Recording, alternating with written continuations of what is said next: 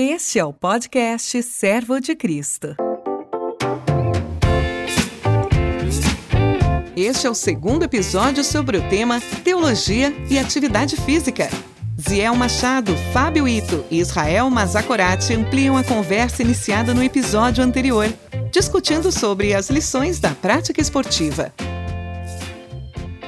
Olá pessoal, bem-vindo mais uma vez aqui no nosso podcast do Seminário Servo de Cristo. É sempre uma alegria uh, contar com o carinho, a audição, a atenção de vocês. A gente quer convidar vocês a que conheçam os nossos cursos, que façam contato aqui com a nossa excelente equipe na secretaria, uh, venha conhecer as nossas disciplinas regulares, as disciplinas intensivas, nós precisamos cada vez mais de preparar cristãos maduros e nós, como escola, estamos dispostos a ajudá-los nesse processo de amadurecer a sua fé.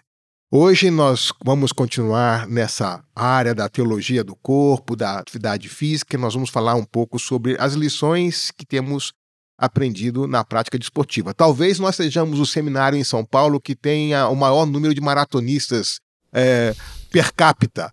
Nós temos três maratonistas como professores da, da casa, então eu conto com a alegria hoje de dividir essa mesa com o professor Fábio Ito, nosso mais recente graduado maratonista.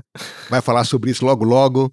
Nosso veloz, velocíssimo, um, nosso quase keniano professor Israel Mazakorati, uh, que também tem essa experiência. E eu que venho sofrendo há 11 anos, fazendo maratonas aí, uh, junto com vocês aqui, para conversar um pouco sobre essa questão da prática esportiva, uh, as lições que a gente tem aprendido nessa prática. Bem-vindo, Israel, bem-vindo, Fábio. Obrigado, Ziel, pela oportunidade. Fábio, prazer estar aqui dividindo esse espaço com você também, para todos vocês que nos ouvem. Espero que saiam daqui tremendamente motivados à atividade física.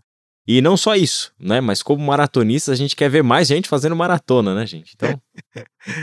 É isso aí, obrigado pelo convite, Ziel. Muito prazer estar aí junto com o Maza, é, que de nós aqui, o Maza é a nossa referência aí de velocidade. É o nosso né? keniano, é, o, é o nosso coelho. É o coelho. Exatamente. É. E vamos conversar sobre é, maratona, corrida, algo que muda a vida. Joia. Você sabe, aluno do Servo de Cristo, que se você fizer alguma corrida e comprovar para a gente que se inscreveu e concluiu a corrida, nos cursos de ética, nos cursos de missão, nos cursos de prática pastoral, você vai ter dois pontos na média se você terminar bem essa corrida, tendo treinado eh, adequadamente. Tem uma, uma momento do filme Carruagens de Fogo em que o Eric Liddell, que depois se tornou missionário na China, ele dialogando com a sua irmã, a irmã diz para ele assim: Eric, você foi feito para a China. Deus te chamou para ser missionário na China. E ele estava se preparando para as Olimpíadas na França. E ele diz para a irmã assim: é, Eu sei que eu fui chamado para a China, mas Deus também me fez veloz. E a frase em inglês que ele fala é: When I run, I feel His pleasure. Quando eu corro, eu sinto o seu prazer. É, é sensacional essa essa experiência de uma uma visitação de Deus enquanto corre. Como é que tem sido uhum. para vocês uh, essa experiência de correr e, e, de sentir também o seu prazer na atividade física? Bom, para mim, é, eu corro há quatro anos, né? Eu tô, sou iniciante na corrida. E é, eu acho que assim, o, a corrida ele me deu uma nova perspectiva de vida é, corrida de fato mudou minha vida, meu casamento. É, eu descobri uma atividade física aos 45 anos. Até então não, não tinha nenhuma prática esportiva e senti a capacidade que Deus nos dá da gente poder desenvolver algo que a gente nunca imaginava, é, como por exemplo chegar a uma maratona, é, isso para mim era impossível, era para mim era algo inatingível, era coisa só de maluco. maluco que corria todo tempo assim. Mas à medida que é, é, você vai é, saindo dos 100 metros, 200, você vai conseguindo vencer os seus limites, os seus tempos ali, você vai sentindo algo extraordinário, uma adrenalina, uma endorfina que vai tomando conta do seu corpo, que vai ativando não só o corpo, mas a mente. É impressionante, assim, quando você corre uma distância um pouco mais, mais longa, é, como que às vezes você tem alguns problemas para resolver e parece que as coisas vão se encaixando, fala assim, meu, era isso que eu tinha que fazer no meio da corrida. É, você falar com Deus, é, o orar com Deus no meio da corrida é algo extraordinário. A gente vai falar mais sobre isso, mas é, assim, sentir esse prazer é, da graça de Deus, de como ativa o seu corpo e a sua mente, eu acho extraordinário.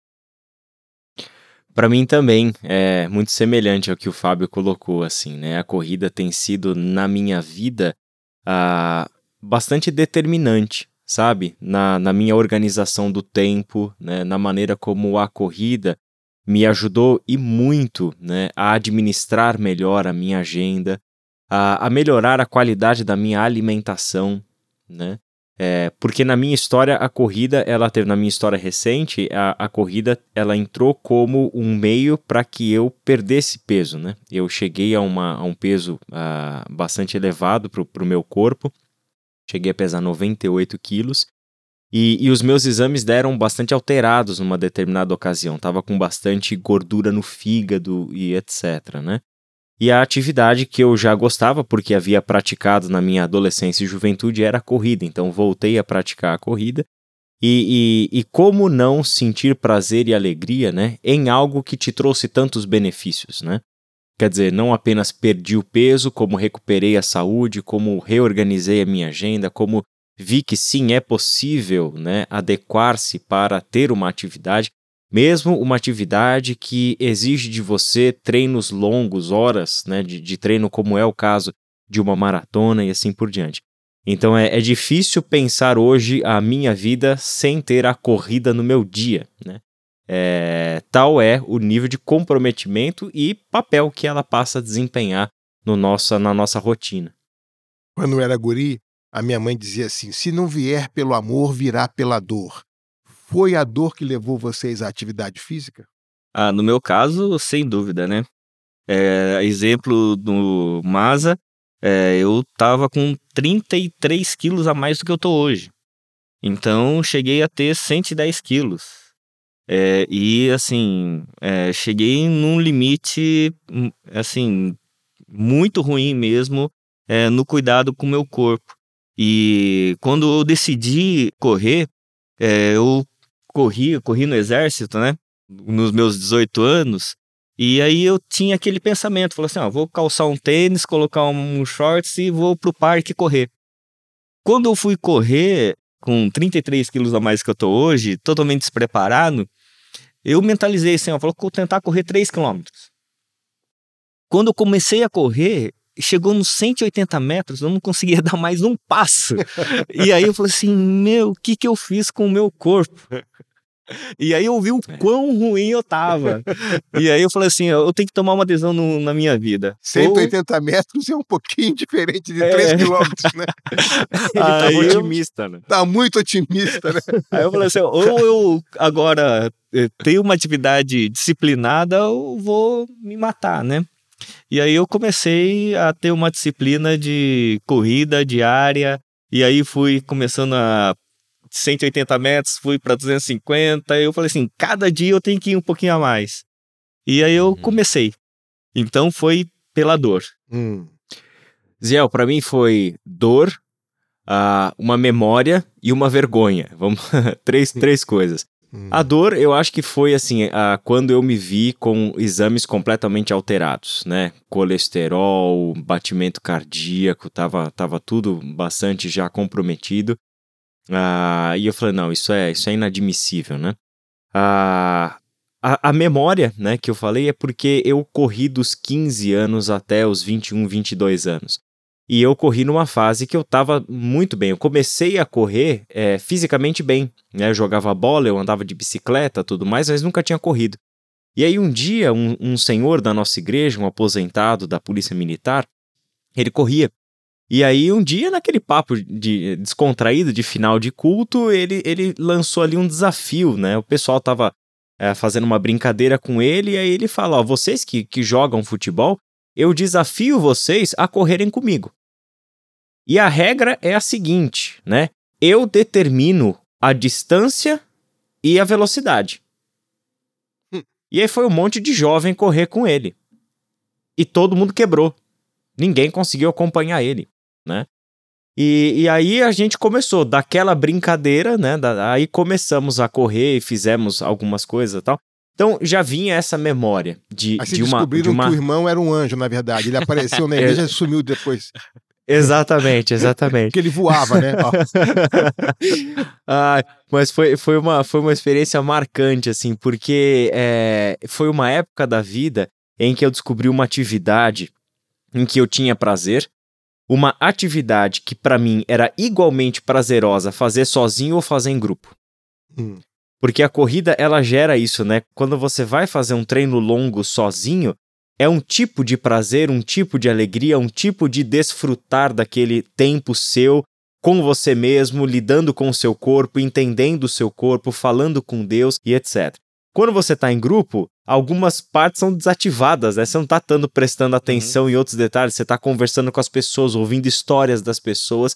Para mim é um, é, um, é um momento maravilhoso de estar em contato com pessoas não cristãs, né? Que Hum. é o único espaço que eu tenho na minha vida de contato com pessoas não cristãs, né? Então, para mim é muito legal ter esse espaço.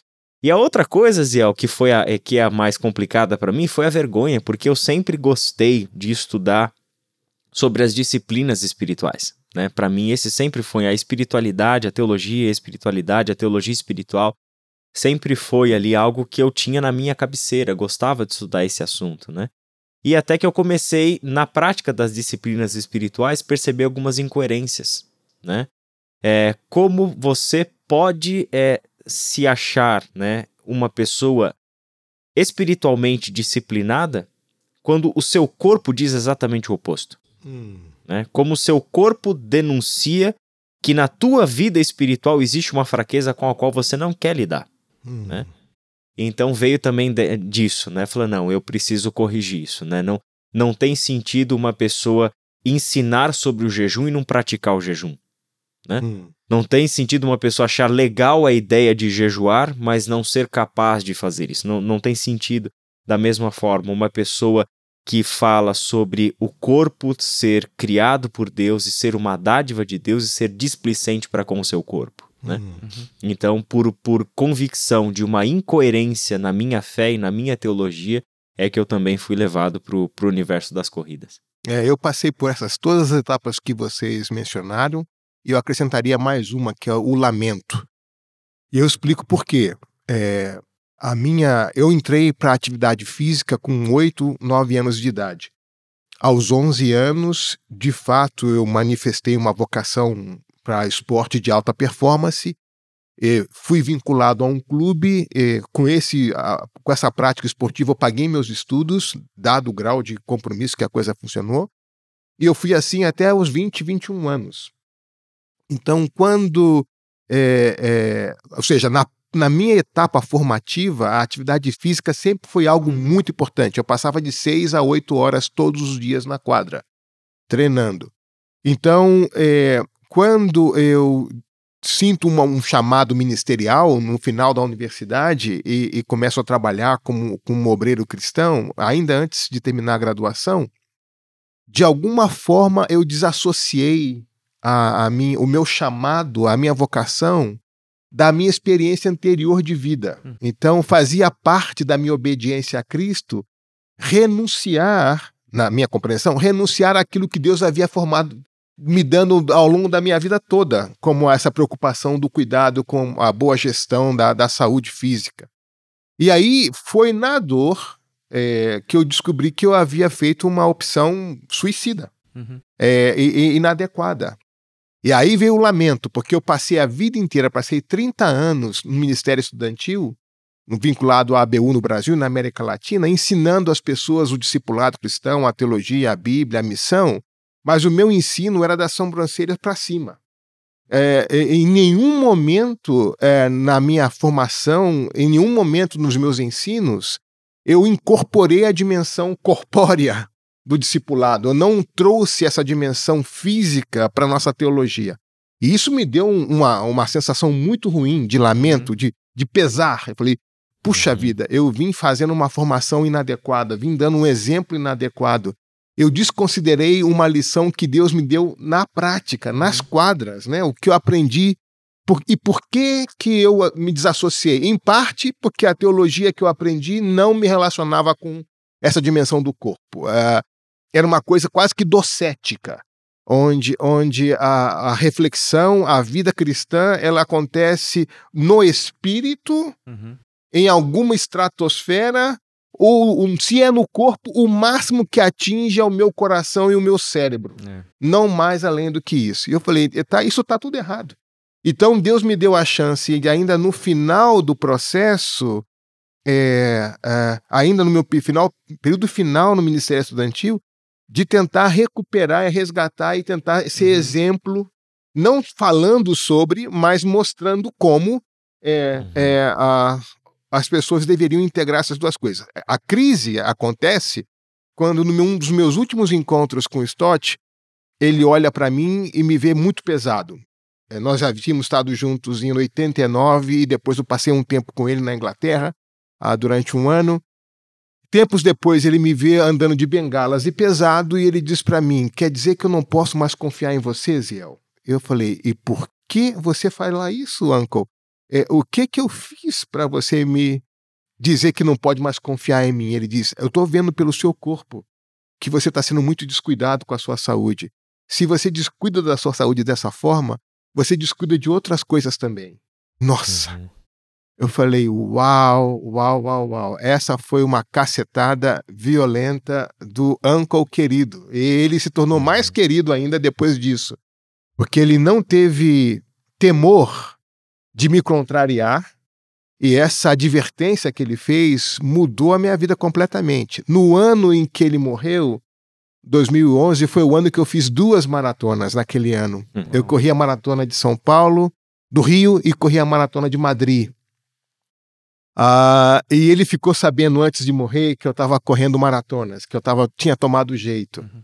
Então, de alguma forma, é, essa dimensão do lamento se tornou uh, uma coisa importante para mim, tentar resgatar um pouco a minha, a, o meu equívoco de ter no meu discipulado cristão desassociado aquilo que Deus não separou, uhum. né? Deus não separou a, o corpo do meu espírito, né? da minha alma, as coisas estão juntas, nós somos um ser integral, né? Então, de alguma forma, eu que era da missão integral, ainda sou da missão integral, da missão integral, não estava sendo integral. O meu arroz não era integral, a, o meu pão não era integral, a minha vida não era integral, o meu suco não era integral, a minha vida não era integral. Então, Teologia integral começa com pão integral, arroz integral, tempo integral. É interessante isso, Zé, porque é, a, minha fase de engorda foi no seminário. Né? Quando deixei a empresa dos meus pais, fui para o seminário, e era um seminário, e continua sendo um seminário muito exigente. Um seminário presteriano conservador lá em São Bernardo do Campo. E, é, e lá é integral é integral, que é porque sentido. é cedo, à tarde e à noite. né? Então, é, e ali é, são quatro anos, assim, de estudo, assim, os três períodos. E o que, que eu fazia? E lá, você conhece São Bernardo, lá é bem frio. Então, lia e comia, lia e comia, ia engordando. Quando é, saí do seminário, formei, fui para o ministério, aquela vida corrida, quando eu vim para São Paulo, é, comecei a estudar é, teologia prática e fui para Flan. E, e aí eu comecei a tive contato com o Maza e nós dois na fase pesada, né, Maza? Até bem que pesado. bem pesados. E até que é, eu vim fazer uma matéria aqui com no, no Servo de Cristo, no doutorado, e você contou esse testemunho hum. do Joe Stott. E aquilo marcou tanto a minha vida que foi isso que me fez correr. Eu já compartilhei isso com você, né? Que como que a sua matéria ali, é, me, eu já estava incomodado com o meu peso, mas eu fui criar vergonha, falou assim, não, vou, vou correr. É, pelo seu testemunho. Hum. Então, o John Stott não só é, colocou você contra a parede, mas me colocou também contra a parede. Muito bom, muito bom. Agora, vocês são pastores, professores de teologia, são casados, têm filhos, uh, vocês leem bastante. Como é que vocês organizam a vida de vocês para encaixar a atividade física, a corrida, tendo tantos livros para ler, tantas provas para corrigir, tantos sermões para fazer, tantas pessoas para aconselhar, filho para cuidar, a esposa que merece atenção? Como é que vocês fazem para conciliar essa vida tão cheia com a atividade física? Ziel, para mim, essa conciliação começou com uma mudança de perspectiva sobre o que é a atividade física e qual é o papel dela na minha vida, né? Porque eu comecei a enxergar na corrida não apenas um meio de é, cumprir uma atividade que era para mim uma necessidade por uma questão de saúde, né? Uhum. Mas eu encontrei é, na corrida, na, isso a gente está falando corrida porque é a nossa experiência, né? Mas isso se vale para qualquer outra atividade uhum. física, natação, a bicicleta, enfim, o que a pessoa achar uh, mais prazeroso para ela, né? É, eu encontrei ali uma fonte de prazer, uma fonte de socialização, eu encontrei ali algo que me traz alegria para o dia. Então, a gente costuma uh, usar essa expressão, né? Eu tenho a rotina diária de trabalho, eu tenho uma rotina que drena a nossa energia, né? Consome a nossa energia. E consome muito mais uma energia mental do que uhum. física, né? Uhum. Então, na época que eu estava fazendo essa, essa reestruturação na minha vida, assim, o médico me falou disso, né? Você tem uma, uma atividade que é completamente mental. Se você não tiver no seu dia uma atividade que seja física, que extravase fisicamente, você está carregando mentalmente um peso que a longo prazo você não vai, você não vai aguentar, né? Então, para mim, é, entrou nesse sentido. É algo que não drena a minha energia, me dá energia, né? É algo que me enche o tanque, não esvazia o meu tanque, hum. né? Então, por que, que a atividade física teve que entrar na minha agenda e aí a gente organiza uma agenda em torno dela, né? Que é o seguinte, eu preciso disso aqui porque isso aqui vai encher o meu tanque no dia, né? É, porque no trabalho, por mais que seja trabalho ministerial, é, estudo e etc., dar aulas, aconselhar e assim por diante, isso consome muito da nossa energia. Né? Eu tenho um filho de quase dois anos de idade. Né? Correr minha maratona não é a coisa mais complexa que eu faço, né? Hum. cansativa que eu faço. É passar um dia no parquinho com meu filho. Isso é o mais cansativo, né? Então isso drena a nossa energia. Ora, eu precisava e aí encontrei na corrida uma atividade que enchia o meu tanque, que me dava algo que contribuía para a manutenção do meu dia, da minha rotina e etc. Então, Ziel, respondendo a sua pergunta, feita essa mudança de perspectiva com relação a qual é o papel, onde que a atividade física entra na vida, eu comecei a sempre montar a minha agenda junto com a minha esposa, porque ela também corre, né? Então a gente montava a nossa agenda sempre é priorizando a atividade. Hum. Né? Então, isso significa o quê? Ir dormir uma hora mais tarde, acordar uma ou uma hora e meia mais cedo, né? Eu organizar melhor os meus tempos de leitura, parar de jogar tempo fora com coisas que a gente descobre que está drenando o nosso tempo? Então, a gente, quando a gente faz uma organização de agenda para encaixar um treino de uma hora e meia, uma hora e quarenta, duas horas, que é o caso da maratona, você vai ter que jogar fora tempo assistindo série, tempo mexendo no celular, tempo de rede social, né? Tempo, tempo jogado fora que a gente não tem nem controle que a gente está gastando tempo com aquelas coisas, né? Uhum, uhum. Então, isso me trouxe muitos benefícios, na verdade, na organização da minha agenda e do meu tempo. Isso que o Israel está falando é um conceito importante, uhum. chamado equilíbrio homeostático, onde uhum. você imagina um, um, um copo ou um bule que tem a, a entrada por cima e a saída por baixo. Uhum. Então é importante essa consciência entre o que é que drena a minha energia e o que é que repõe a minha uhum. energia. Então esse equilíbrio homeostático é fundamental, porque ninguém consegue andar com o tanque vazio. E você vai entrar em pane, você vai experimentar aquilo que a gente chama de burnout, o esgotamento. É como você tentar acender a vela pelos dois lados, pelos dois uhum. extremos. Então esse uhum. equilíbrio homeostático é fundamental. E você, Fábio, é, para mim é muito parecido com o do Israel. É, sempre uso a figura do, da respiração, né? Que a corrida ele me esvazia, né? Do estresse, da, da sobrecarga. A corrida ele, ele te extravasa, né?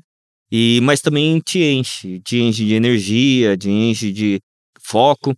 E uma das coisas interessantes que o é, Israel colocou foi essa questão de organizar a agenda do dia. É, eu e minha esposa também, é, minha esposa passou a correr depois de dois anos que eu estava correndo, ela é, começou a correr também.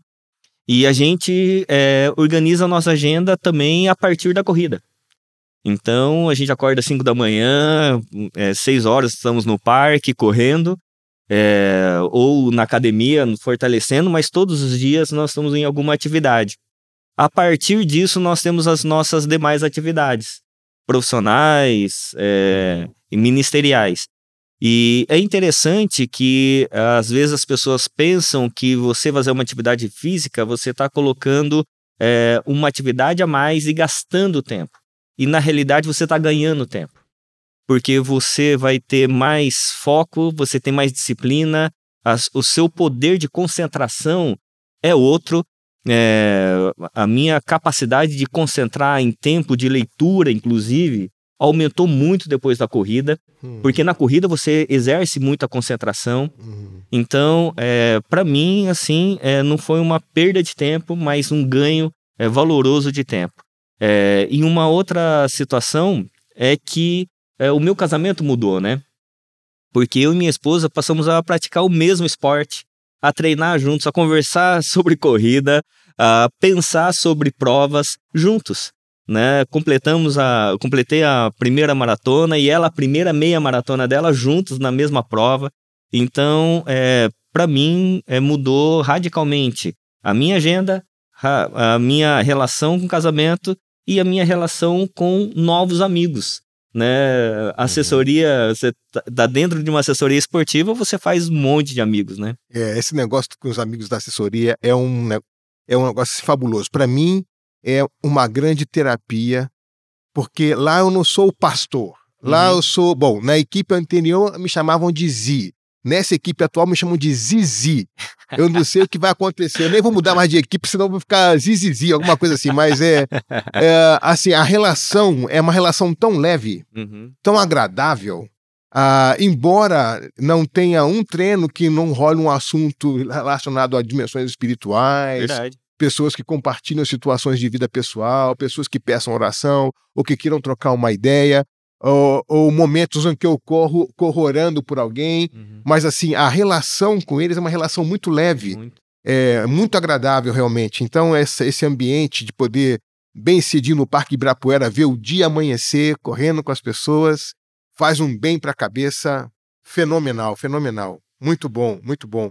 É, deixa eu, eu sei, é impossível a gente falar sobre esse assunto aqui e não trazer aqui um momento de onde a gente vai conversar um pouco sobre uma prova memorável, uma corrida que você é, não esquece, uma é, não precisa ser maratona, mas uma prova que você fez, que tenha feito e que foi memorável para você. Fábio, qual a ah, prova? Bom, para mim foi a recente, né, a maratona do Rio. Foi minha primeira maratona, minha primeira experiência com 42 quilômetros. E eu estava compartilhando com um médico, inclusive, é, que eu senti algo em mim que eu nunca tinha sentido. E eu fui conversar com ele para entender um pouco, porque é, na semana da maratona eu peguei uma gripe muito forte, fiquei de cama, inclusive. na semana, no dia da prova, eu, eu ainda estava com gripe. E é, fiz teste Covid, não era Covid, nada. Eu falei assim, eu dei aquela dúvida, eu faço ou não faço, né? Vou ou não vou? E fui. é, fui e estava chovendo no Rio e ventando. eu esperando um calorzão no Rio, nada, chovendo e ventando, eu com gripe. E fui, é, e chegou no quilômetro 25, é, começou a dar cãibra, e eu fui sofrendo e tudo mais, e sofri até o quilômetro 33, 33, 34. Quando chegou ali, parece que veio uma energia, uma, um, parece que é, é um, eu fui ressuscitado, né? Ele, Tava ele, morto. Ele, encontrou um muro e no muro ele encontrou energia. E fui ressuscitado, e aí isso me deu energia até os 42. Aí eu falei assim, eu, eu fiquei impressionado com isso, né? Porque do 34 ao 42 eu, eu consegui administrar cãibra, consegui as dores e veio aquela energia. E aí eu fui conversar com ele, é, é falando sobre isso. E ele é, falou algo que eu não sabia que uh, quando você faz uma atividade de longa distância e com uma é, sentindo uma dor intensa, é liberado uma adrenalina é, que é mais forte que a morfina. Hum. E que você tem aquela capacidade de você morrer e ressuscitar dentro de uma prova. Hum. E essa capacidade, ela é, me marcou, assim, porque eu nunca tinha sentido isso. Então, é, essa prova me marcou profundamente. E lendo um livro do Sérgio Javier, é, Operação Portuga, ele coloca quando um corredor chamado Lelo, ele quebra a perna esquiando. E quando ele quebrou a perna, ele não sentiu nenhuma dor. Né? Aquela questão, quando você tem um, sofre um, um, um trauma, você não sente a dor na hora. E é essa mesma morfina.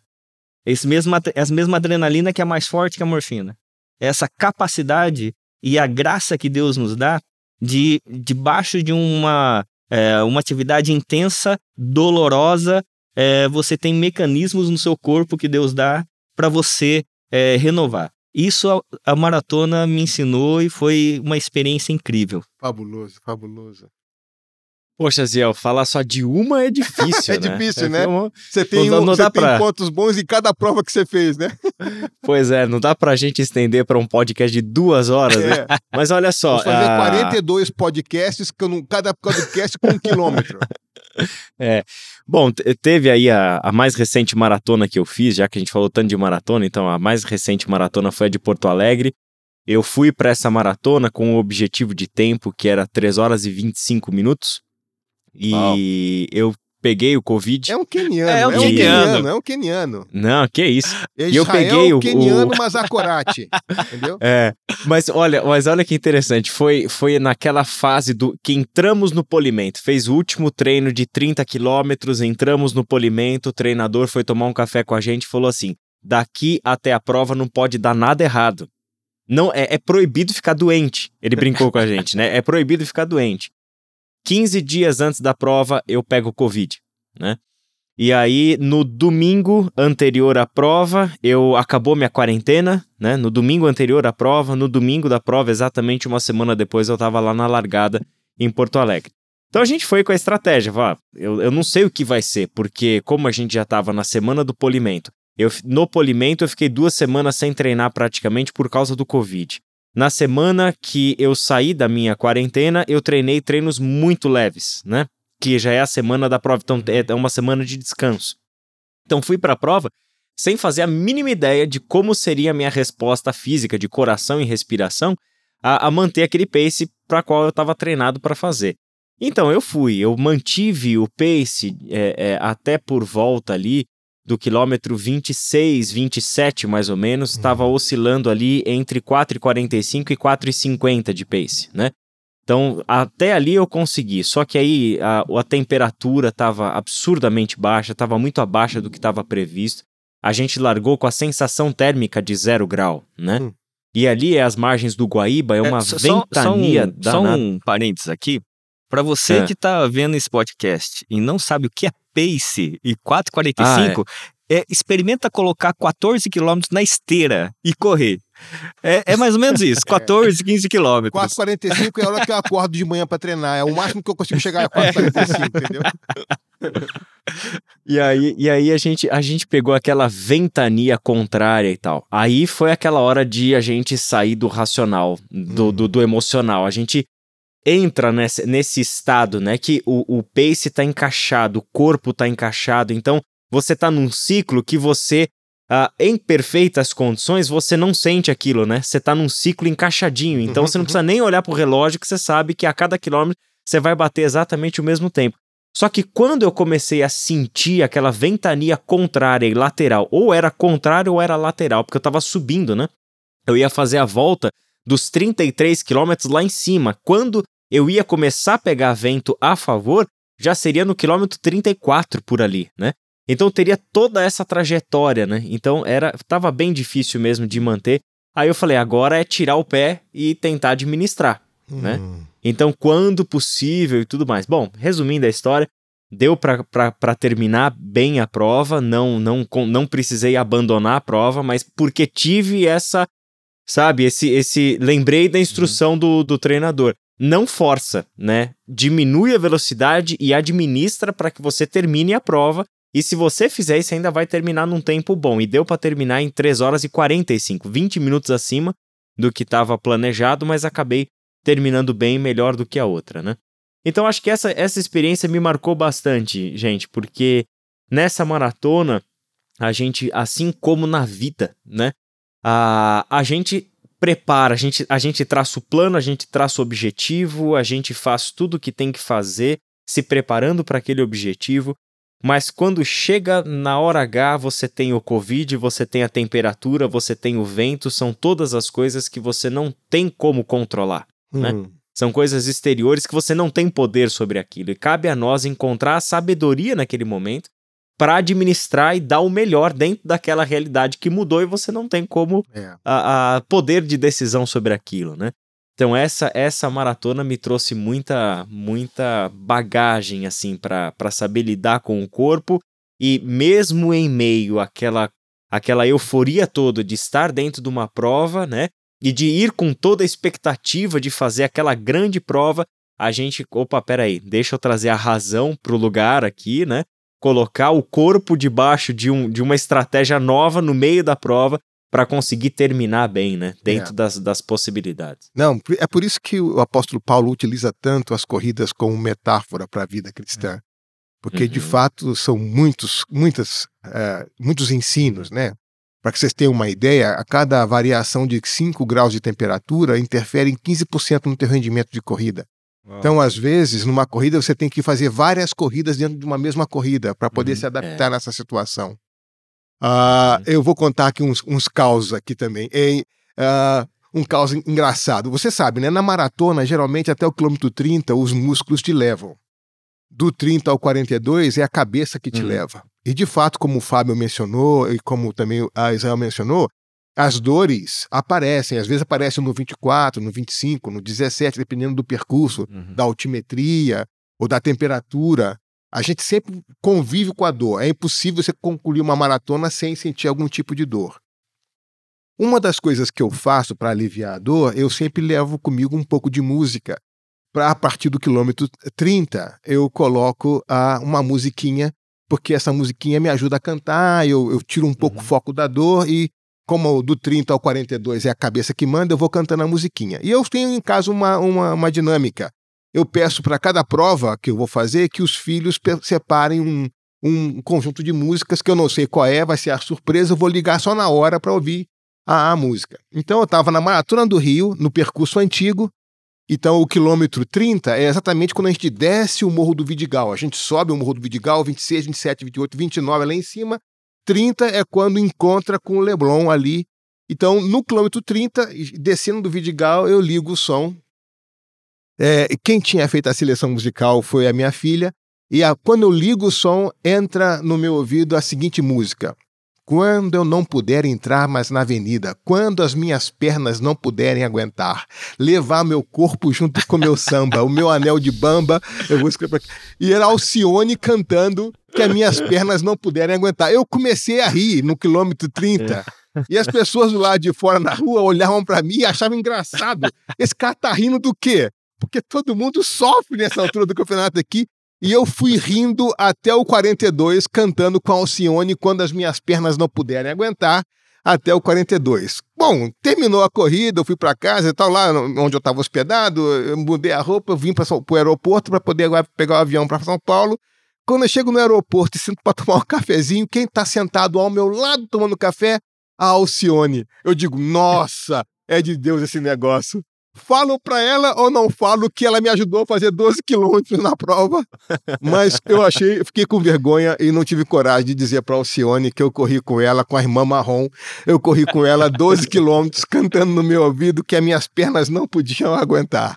São essas experiências que a gente vai tendo ao longo da, da vida, mas a atividade física sempre traz ah, muitas lições, muitas lições. É, ah, você pode fazer a mesma prova várias vezes, cada Uhum. vez que você fizer é uma lição Diferente. diferente, o mesmo percurso, a mesma prova, a mesma organização, mas a experiência é diferente. E os paralelos são, são bastante inevitáveis com a vida cristã. Vocês têm um privilégio aqui no Seminário Servo de Cristo de ter na escola três professores maratonistas. Eu quero ver que escola do mundo teológica tem professores assim com esse dom de ser ligeirinhos, papaléguas de Cristo aqui. O que eu acho que os alunos agora, agora tem que ser a contrapartida. O Ziel começou incentivando os alunos e fazendo lá a, a brincadeira dos dois pontos na matéria. Agora, eu quero ver os alunos uh, fazerem para nós o desafio de os três fazerem a mesma maratona. Isso seria fabuloso. Olha que seria legal. É, Poxa e as vida, alunas por também, não, por favor, né? venham também, correr com a gente, é, claro, né? É. Agora, claro, claro, que eu não vou correr dúvida. a 3,42. Eu, eu, eu me comprometo a levantar a 3,50, mas 6,52 até que dá, mas 3,42 só o nosso Israel keniano Mazakorati que é, consegue falar lar, largar junto e deixar o Israel ir. Isso, né? isso. let, let, my Mas... people go. Deixa o Israel ir, tá na Bíblia esse negócio, né? O Israel vai na frente. E ele tem a paciência para esperar a gente na claro, chegada, né? o Israel é paciente, né? Vem receber Mas, a gente na chegada. Mas... mas que seria uma experiência legal, seria. Vamos marcar, vamos marcar na, uma maratona boa. Gente, vamos fazer um Porto Alegre junto, porque a gente queima o Ito nesse negócio. Lá no... Aí, então. Pronto. Vamos, vamos lá. Gente, algum tipo de livro que vocês gostariam de recomendar relacionados a as corridas ou a prática esportiva que poderia ser útil para. Eu vou começar aqui citando Memórias de um Pastor, do Eugene Peterson. Para quem não sabe, Eugene Peterson era maratonista e correu a maratona de Boston aos 50 anos. E para a maratona de Boston, você tem que ter índice. Uhum. Então, o, o, é, o, meu índice, por exemplo, hoje para correr Boston, eu teria que ter 85 anos, porque eu estou muito aquém do meu índice. Uh, o Israel está próximo desse índice. Você conseguiu o índice para Boston já, Israel, ou não?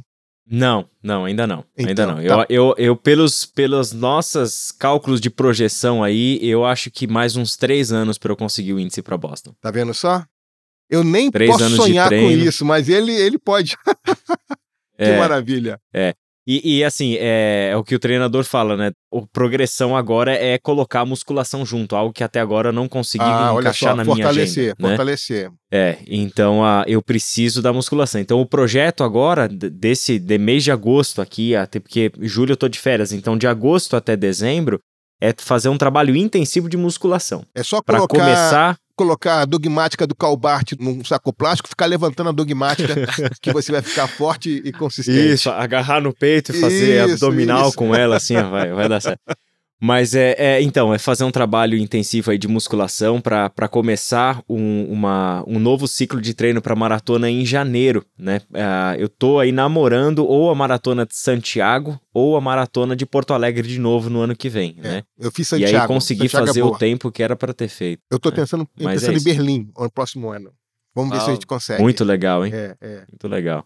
Maravilha. Ito, qual a maratona? A reco... ah, o, o livro Israel, o livro Israel. Ah, o livro. Ah, eu, eu vou indicar dois, então. Dois que eu li, e, e eu gosto de falar isso porque, para mim, pode ser significativo para uma pessoa que é, queira começar a, a uma atividade física, né?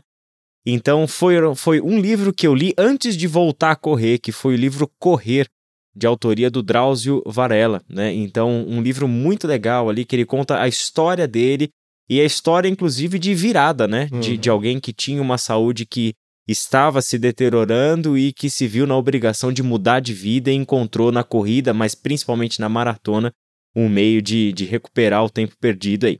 E o outro livro que eu gostei muito por não só ser uma narrativa muito bem escrita, mas porque fala dessa, dessa maratona icônica que é Boston, é um livro do Sérgio Xavier Filho chamado Boston, a mais longa das maratonas, né? Então são capítulos onde ele vai contando histórias da corrida, então tem muita coisa legal, né? Por exemplo, a participação feminina nas maratonas, né? Como que Boston é uma maratona que explodiu mundialmente, né? Visto que rompeu barreiras, né? Visto que é até então é, era considerado que o corpo feminino não era capaz de correr uma maratona, hum. né? E até que uma mulher, né, entrou na maratona de Boston de coelho, vestida de homem e completou a prova e provou o contrário, né? Então tem muita coisa legal assim de história para se, para se conhecer por esse livro aí do, do Sérgio Xavier Filho. Inclusive, se eu não me engano, nesse livro tem uma foto é, de um organizador quando descobriu que ela era mulher tentando tirá-la, né? Exatamente. E o namorado exatamente. dela é, protegeu. protegeu e aí ela conseguiu completar. É. Muito legal. Eu tenho um livro também que é do Sérgio Javier, que eu acho muito bom. É Operação Portuga. Porque eu gosto muito desse livro porque ele conta a história de quatro corredores é, da, dentro da assessoria MPR é, que queria bater o tempo do Portuga, que tinha feito 2 horas e 43 minutos. E era um, esse Portuga, ele começava a tirar sarro do pessoal, que ninguém conseguia bater o tempo dele. Aí o Marcos Paulo Reis falou assim: olha, vamos formar aqui uma equipe para bater o tempo do Portuga. E o que, que é legal nesse livro? Que são quatro pessoas diferentes com agendas diferentes, é, com histórico esportivo diferente e é, que para tentar o mesmo objetivo, o mesmo objetivo de tentar bater é, o tempo do Portuga. E é muito legal o processo, como é que eles foram se desenvolvendo para cumprir. E mostra né, que eles conseguiram. E uh, uh, ouvindo o Israel, né, que agora a fase dele é de musculação, fortalecimento, eu também estou entrando nessa fase. É, dada a, experiência da Maratona do Rio, é, eu preciso me fortalecer mais e estou é, começando, né? Eu comecei mês passado, depois da Maratona do Rio, a fazer também a, ali a, o meu fortalecimento junto com a corrida e vou fazer a maratona de Curitiba em novembro, Pá. que é de bastante subida e descida, exatamente para eu sentir o meu corpo, é, como que eu preciso me desenvolver, como preciso fortalecer para as provas que eu quero mais para frente, que serem mais planas, mas serem menos sofridas do que foi a do Rio. Curitiba é sensacional. Eu acho que é uma das maratonas mais inteligentes do Brasil, porque ela demanda da gente essa capacidade de controlar a nossa ansiedade uhum. e aprender a, a, essa, essa variação de altitude, de altimetria, porque ela sobe e desce muitas vezes. Então, exige da gente essa, essa capacidade de controlar bem a cabeça. É por isso que a gente vai se encontrar mais vezes lá na USP,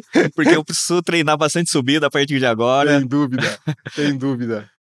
Pessoal, então a gente quer agradecer muito a Israel, agradecer muito ao Fábio, Agradecer muito a vocês que nos acompanham nesse podcast. O Seminário Servo de Cristo está com as portas abertas, sempre disposto a, a servir a cada um de vocês no desejo de formar-se, preparar-se melhor para servir ao Senhor, onde quer que o Senhor o tenha chamado. Eu espero que a conversa de hoje tenha sido edificante para você, que você também se anime a dar o primeiro passo, a vencer o obstáculo do sofá a incorporar essa dimensão do discipulado cristão, que é o cuidado com a sua saúde. Deus abençoe vocês e esperamos vocês nos próximos podcasts. Um grande abraço.